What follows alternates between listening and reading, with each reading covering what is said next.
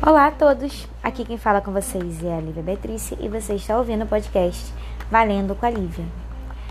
Eu demorei um pouco a postar esse seu oitavo episódio de leitura do livro Eu Tituba, a Bruxa Negra de Salem, porque eu estou passando por um momento muito intenso aqui na minha vida. É, muitas mudanças, muitas coisas acontecendo ao mesmo tempo. Está tudo bem, está tudo certo. Porém, a gente não consegue manter todos os ritmos e todas as entregas quando muitas coisas novas estão acontecendo no nosso dia a dia. Então, estou demorando um pouco mais entre um episódio e outro, mas está tudo ainda dentro do planejado. Vocês vão ter toda a leitura do livro Tituba Bruxa Negra de Salem certinho disponíveis para vocês, ok? Hoje, nesse episódio, chegamos a 68% do livro. Faltam apenas quatro episódios para serem gravados, para a gente saber efetivamente qual foi o destino da Tituba. E é isso, pessoal. Espero que vocês gostem deste episódio.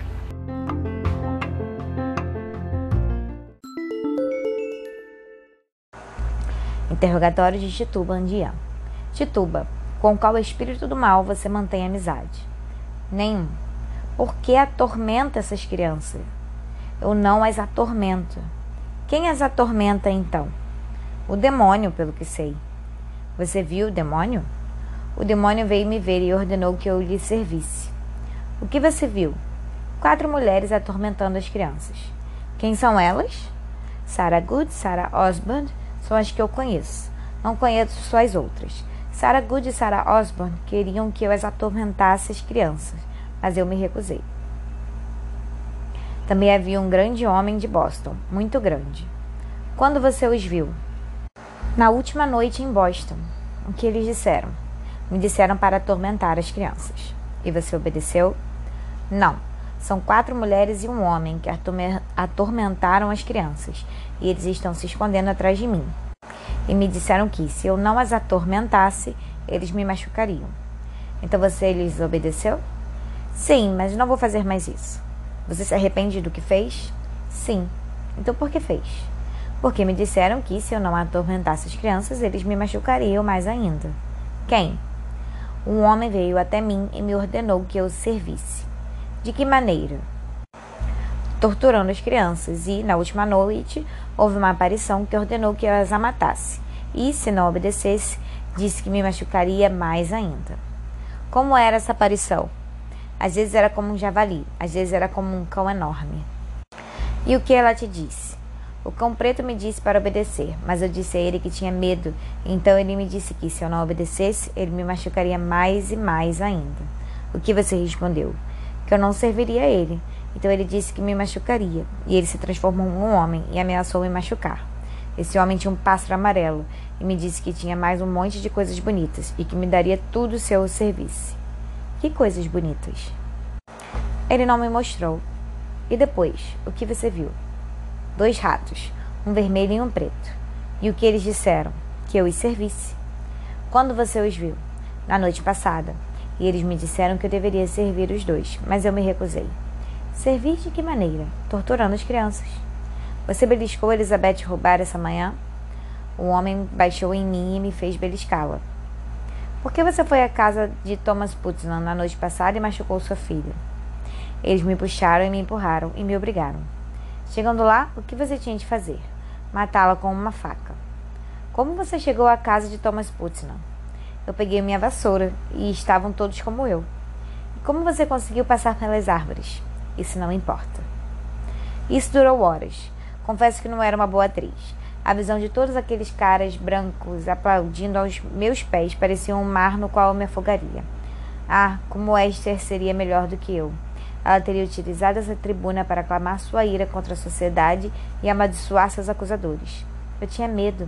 Os pensamentos heróicos que eu havia formado em casa ou na minha cela me apavoravam. Você viu a mulher Good atormentar Elizabeth Robar no último sábado? Sim, eu, eu vi sim. Ela se lançou sobre a criança como um lobo. Voltemos ao homem que você viu. Que roupas ele usava? Roupas pretas. Ele era muito grande e tinha cabelos brancos, eu acho. E a mulher? A mulher? Um capuz branco e um capuz preto com um nó por baixo. É assim que ela se veste. Quem quer que você atormente as crianças agora? Eu cuspi com prazer o veneno. Eu vejo Sarah Good. Apenas ela? Aqui eu não tive coragem de obedecer a Samuel Parry e denunciar inocente. Eu me lembrei das recomendações de Esther e balbuciei. Agora eu não vejo mais nada. Estou cega. Depois do meu interrogatório, Samuel Parry veio até mim. Muito bem, Tituba. Entendeu o que esperávamos de você. Eu me odiei como odiava. Eu não fui testemunha ocular da peste que assolou Salem, pois fui, após meu testemunho, mantida acorrentada no celeiro da diácono em Gersol. A senhora Parry se arrependeu muito rápido. Ela veio me ver e chorou. Tituba, o que fizeram com você é a melhor das criaturas. Eu tentei mexer os ombros, mas não pude. De tão apertados eram os nós que me seguravam, amarrados e retorcidos. Não era o que a senhora dizia há duas semanas. Ela soluçou mais. Eu fui usada, eu fui usada. Agora eu vejo quem está por trás disso. Sim, é o complô de Paris e seus companheiros para sujar e arruinar. Eu a interrompi, pois aqui para aquilo não tinha cura e disse, com muito custo: "E Betsy?" Ela ergueu a cabeça. Eu a tirei daquele horrível carnaval e a enviei para o irmão de Samuel Parry, Stephen Silver, que mora na cidade de Salem. Ele não é como Samuel, ele é bom. Eu acho que com ele, nossa pequena Betsy irá recuperar a saúde. Antes de partir, ela me pediu que lhe dissesse que ela a ama e pede perdão. Não respondi nada. Em seguida, a senhora Parry me informou sobre o que aconteceu na aldeia. Eu não sei comparar isso a não ser uma doença que a gente acredita que seja boa, porque afeta as partes do corpo sem importância.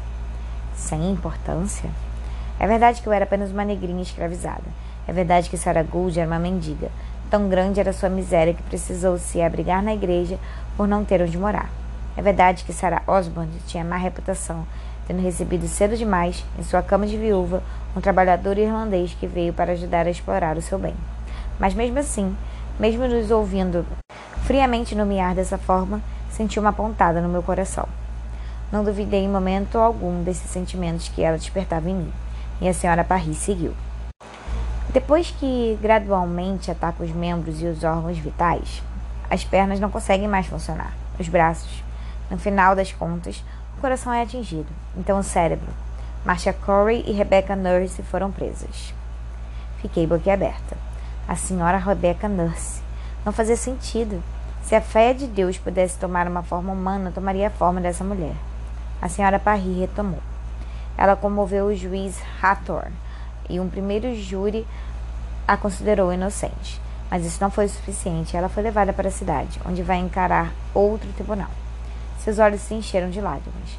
E a pobre Tituba foi horrível. Se você tivesse visto Abigail e Annie Putman, sobretudo Annie Putman, rolando pelo chão e berrando que a pobre velha estava torturando, enquanto suplicavam piedade, seu coração se encheria de dúvida e horror. E ela, calma e serena, recitava o salmo de Davi. Ó Senhor, é meu pastor, e nada me faltará. Deitar-me faz em verdes pastos. Guia-me mansamente a águas tranquilas. Restaura minha alma. Ao ouvir sobre as devastações do mal em Salem, meu sangue me corroía por John Dian.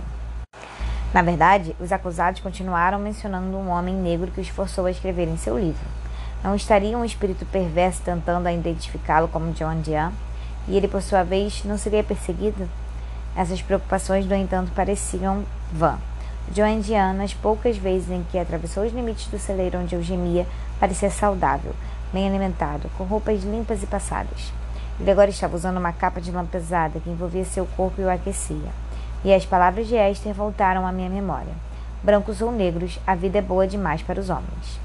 Um dia eu o enchi de perguntas e ele disse com certa irritação: Não se preocupe comigo.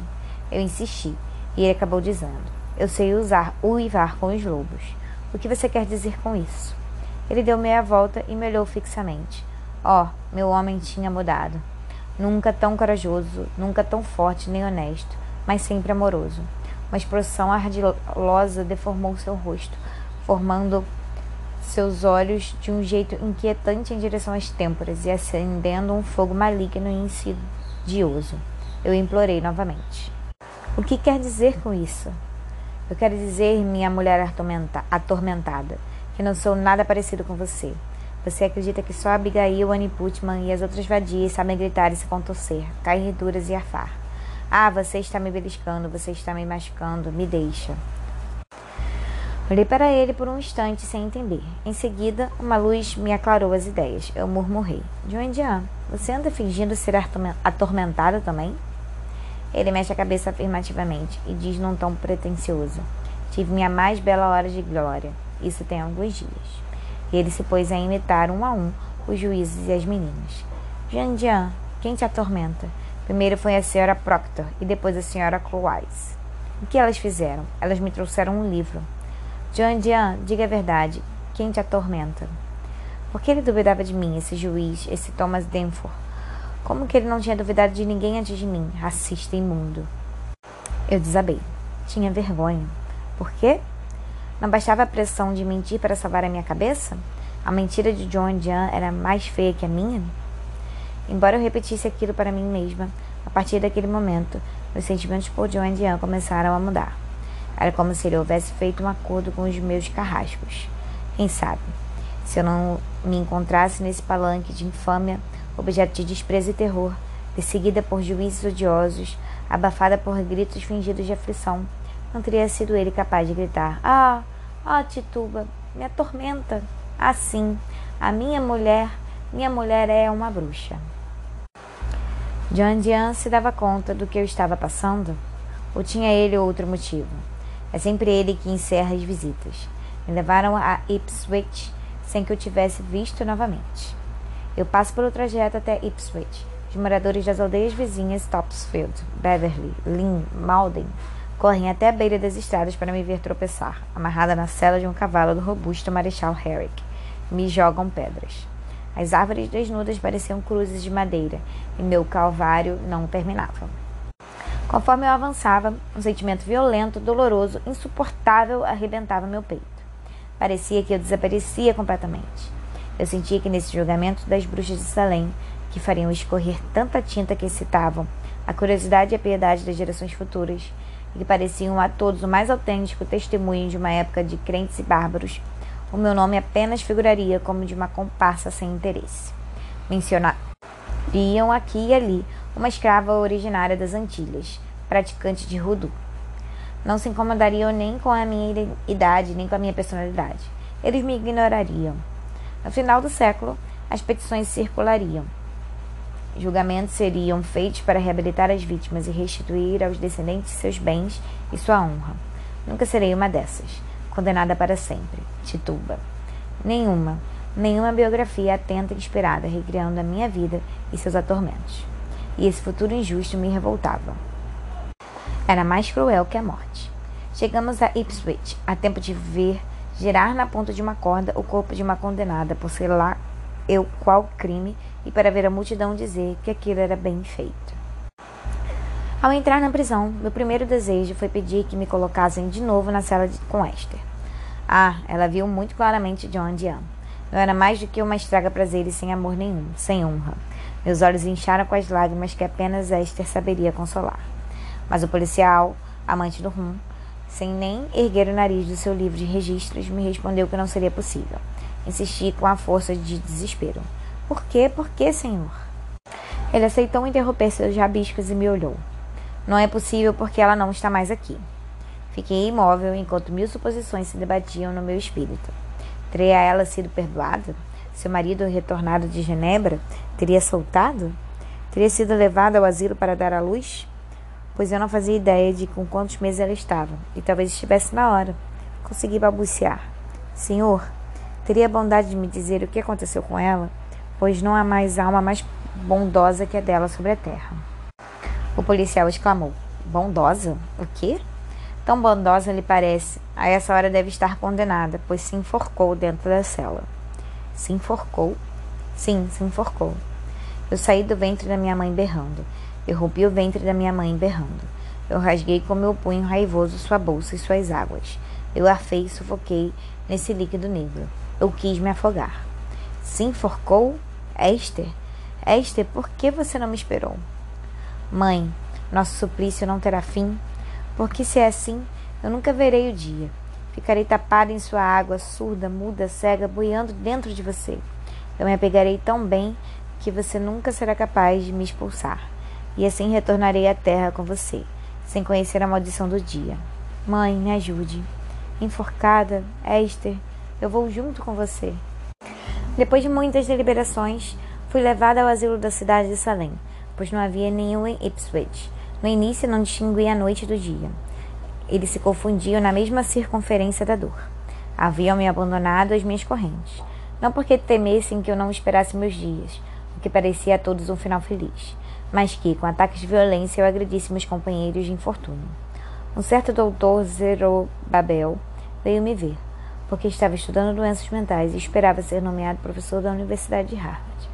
Ele recomendou que experimentassem uma de suas poções em mim. Pegue o leite de uma mulher que esteja amamentando um menino.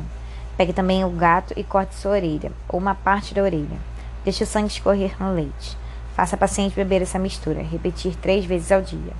Qual foi o efeito dessa medicação? Eu acabei por passar de um estado de extrema agitação ao estado de torpor que entenderam como o prelúdio da cura.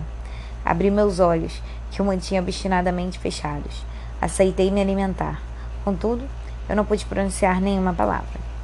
Como o custo da minha estada no asilo era muito mais alto e não poderia continuar sendo pago pela cidade de Salem, a qual eu não pertencia, me mandaram de volta à prisão. Encontrei uma multidão de rostos que não reconheci, como se todos aqueles que estavam lá antes da morte de Esther tivessem se apagado da minha memória. Uma manhã, não sei bem porquê, voltei a falar. Eu me perguntei o que se passava ao meu redor. Entendi que Sarah Osmond tinha morrido na prisão, mas não experimentei nenhum sentimento de pena.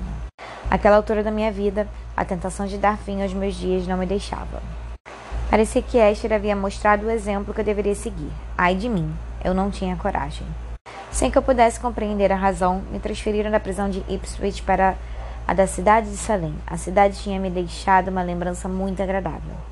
A estreita península, encerrada entre dois rios apáticos, contrastava com Boston e seus navios enchendo cais. No entanto, havia, e meu humor me permitia perceber, uma nuvem de austeridade e cinzas flutuando acima das casas. Passamos na frente de uma escola precedida por um pátio onde garotinhos melancólicos esperavam acorrentados a piquetes para serem chicoteados por seus senhores. No meio da rua Cur se erguia uma construção maciça, cujas pedras haviam sido trazidas a grande custo da Inglaterra e onde a justiça dos homens acontecia. Sob seus arcos se concentrava uma multidão de homens e mulheres, silenciosos e sombrios. A prisão em si era um prédio sombrio com telhados de palha e troncos, cuja porta era revestida com chapas de ferro.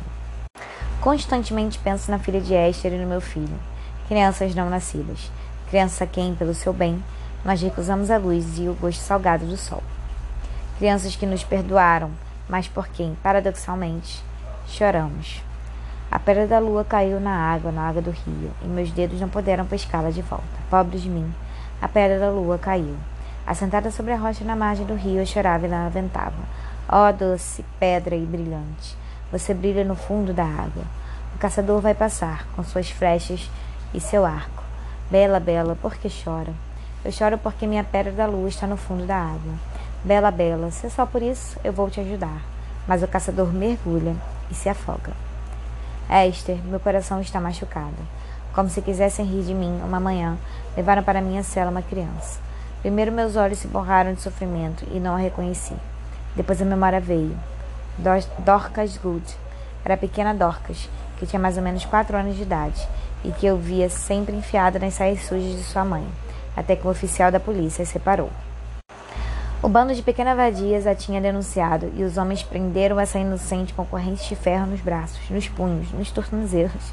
Eu estava tão absorvida pela minha própria infelicidade que não podia ver a dos outros.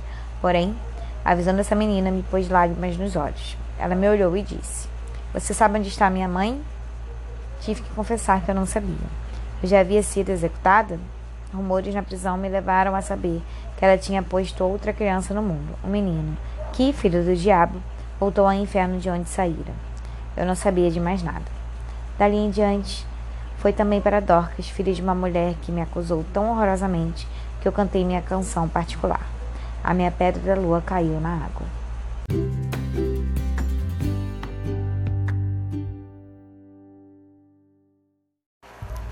É isso aí, pessoal. Um recadinho importante para quem ouviu aqui esse episódio foi que trechos do depoimento dela, né, que eu li logo no início desse episódio, teve esses trechozinhos do depoimento, foram retirados do testemunho de Tituba, a Tituba oficial. Ela realmente existiu, como vocês já sabem, esse testemunho realmente existiu. E aí os documentos originais do processo estão nos arquivos do Condado de Essex. Uma cópia dele fica na corte do Condado de Essex em Salem, Massachusetts. Então, são só trechos, não é o depoimento inteiro. Mas eu achei interessante dizer isso aqui para vocês, né? Vocês saberem que realmente essas palavras existiram lá no depoimento oficial da Tituba. É, espero que vocês tenham gostado desse episódio. Rumo ao nono episódio de Eu, Tituba, Bruxa Negra de Salem.